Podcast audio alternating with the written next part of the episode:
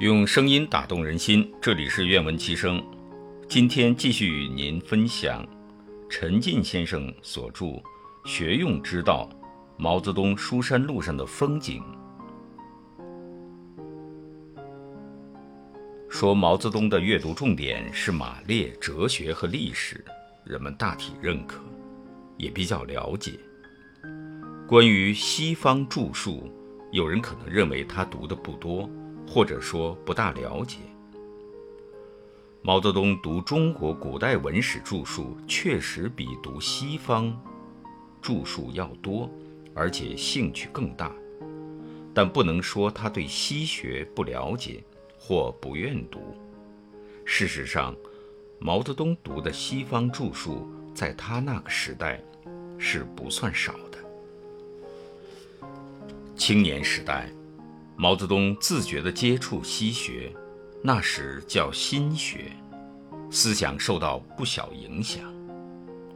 他一九五九年五月十五日会见智利外宾时回忆说：“青年时代，我相信亚当·斯密的政治经济学，赫胥黎的天演论，达尔文的进化论，就是资产阶级的那一套哲学、社会学、经济学。”五四运动前后。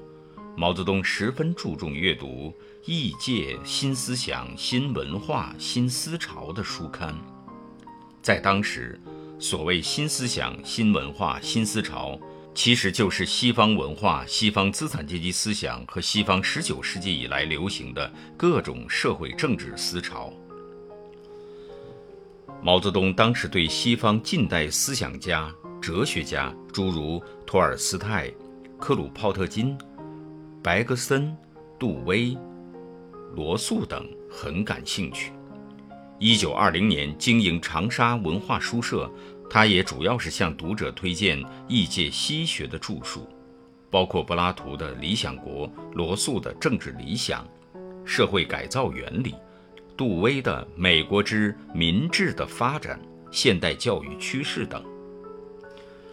从延安开始。大量阅读马克思主义的著作是毛泽东了解西学的一个重要途径。马克思主义本身就是西学之一种，在成为中国共产党的指导思想后，才从西学思想中独立出来。读马列著作，不能不大量涉及西方的哲学、经济、政治、文化、历史。不了解这些领域的西学基本内容，就难以读懂马列，就弄不清楚马列主义产生和发展的来龙去脉。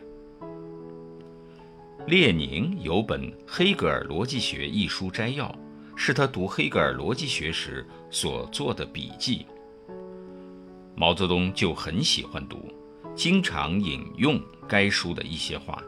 他在一九七零年九月十九号提出领导干部要加强学习时，就举例说：“要使大家知道马列主义是怎么发展起来的，就应该读《拿破仑第三政变记》《法兰西内战》。”到晚年，毛泽东也时常读西学。他让出版机构把一些西学的著述印成大字本书给他读，包括摩尔根的《古代社会》、海斯、穆恩、威兰合著的《世界通史》、法国福尔的《拿破仑论》、苏联塔尔列的《拿破仑传》、达尔文的《物种起源》、杨振宁的《基本粒子发现史》等等。比较起来。毛泽东读的比较多的是西方哲学、西方近代史、西方自然科学。关于西方哲学，毛泽东了解比较多的是古希腊哲学、德国古典哲学和现代英美哲学。在一九六四年二月九号同外宾的谈话中，毛泽东曾梳理过自己对西方哲学从古希腊到马克思主义这中间的。代表人物的认识，然后总结到：黑格尔是马克思恩格斯的先生，也是列宁的先生，也是我们的先生。关于西方近代史，毛泽东比较注意了解资产阶级革命的历史，大概是因为西方近代资产阶级革命和中国新民主主义革命在一些内容和过程上有相近的地方。前者的经验可作参考。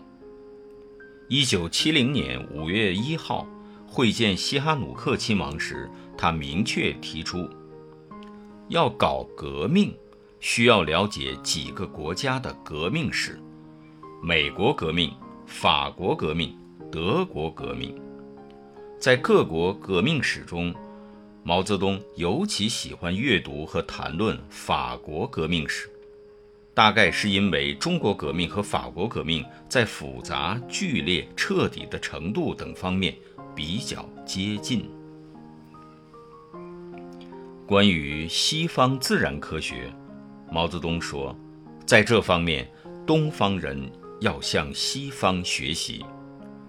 毛泽东读西方自然科学比较感兴趣的是天体史、地球史、生物史、人类进化史等方面的代表性论著。